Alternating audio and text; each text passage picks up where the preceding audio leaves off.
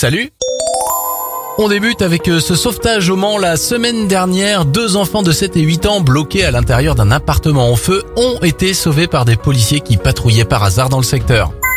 Belle initiative de la ville de Paris maintenant. À partir de la rentrée prochaine, la langue des signes sera enseignée dans le secondaire public pour devenir une langue vivante à part entière. Enfin, bravo au groupe Ikea. Le géant suédois vient d'acheter 3200 hectares de forêt détruits par l'ouragan Michael en 2018. L'enseigne souhaite le restaurer avec des pins du marais.